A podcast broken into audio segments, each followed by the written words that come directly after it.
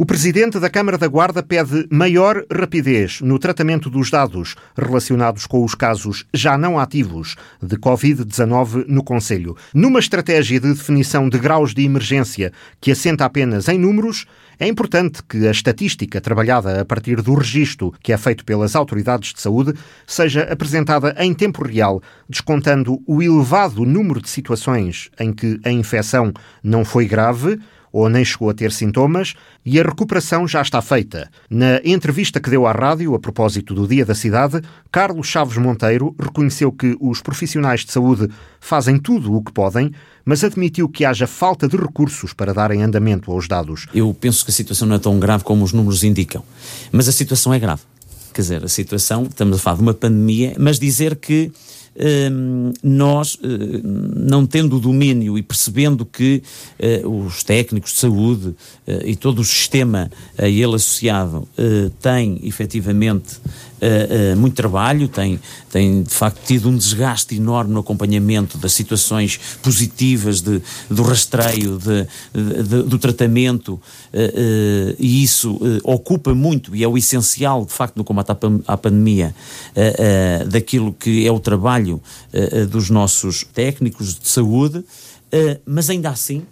no que diz respeito a, a, ao tratamento dos números, nós temos um pouco a convicção de que se a base de dados fosse atualizada de uma forma mais objetiva e mais rápida, provavelmente nós não estaríamos numa situação uh, uh, numérica e quantitativa que uh, a comunicação social refere e que também a própria Direção-Geral de Saúde assume e dá como referência ao Governo para tomar as decisões. Mas isso é a minha convicção. Refere-se à é, possível morosidade no tratamento dos, dos dados, dos dados, porque a partir do momento em que é preciso que os, o, as situações detectadas depois uh, são positivas, têm que ser tratadas e os positivos que foram positivos, mas já ficaram uh, com sãos, portanto ultrapassaram o período de doença, esse, esse número de pessoas já recuperadas possa efetivamente ser repercutido no caderno daqueles que entraram como uh, número negativo,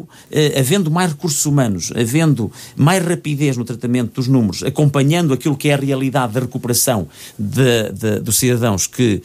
são positivos, nós pudéssemos ter números bem diferentes daqueles que constam e servem de base para a decisão do governo. Eh, mas também, como disse, eh, reitero eh, o esforço e o trabalho que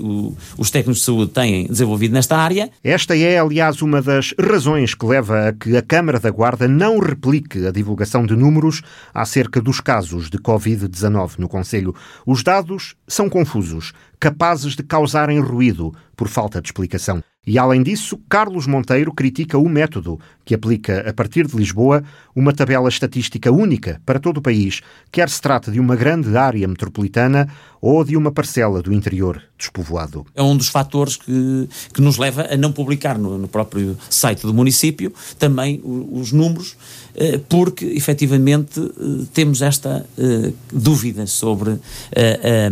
o rigor o rigor atual uh, dos números que são publicados. Hum. Acha lógico que se aplique um critério único meramente estatístico para todo o território. 770 por 100 mil num Conselho como o da Guarda pode ter o mesmo nível de perigo que, por exemplo, 661 em Almada, 517 na Amadora, 564 em Odivelas, 526 no Seixal, ou sermos até mais perigosos do que os 361 no Barreiro ou os 334 no Montijo, é normal, é lógico, é sensato que nos apliquem um critério cego igual para a Guarda com a dispersão e o nível de vida que felizmente ainda temos, ou uh, para conselhos da área metropolitana de Lisboa, onde vivem e se deslocam milhões de pessoas com alta densidade populacional e transportes públicos à pinha. Percebemos quando é definido um modelo que o modelo uh, funciona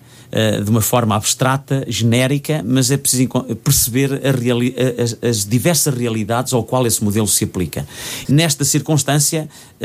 eu admito que todo o cuidado é pouco e que nós possamos estabelecer um, uma regra numa primeira fase, porque não havia essa regra de, do número médio de casos para o número de, de uma população que estava estabelecido para 100 mil, um critério europeu que depois Portugal assumiu. A verdade é que numa segunda aplicação e que já houve também adaptação do modelo. Já está escalonado por quatro níveis. Por quatro menos. níveis, também fazia sentido olhar para a população que houvesse um escalonamento, e que houvesse um escalonamento tipo também conselho, em função dessa, é? dessa, dessa circunstância. Mas já fez chegar isto às autoridades de saúde? Uh, só falei ainda na, na Comissão uh, Municipal de Proteção Civil uh,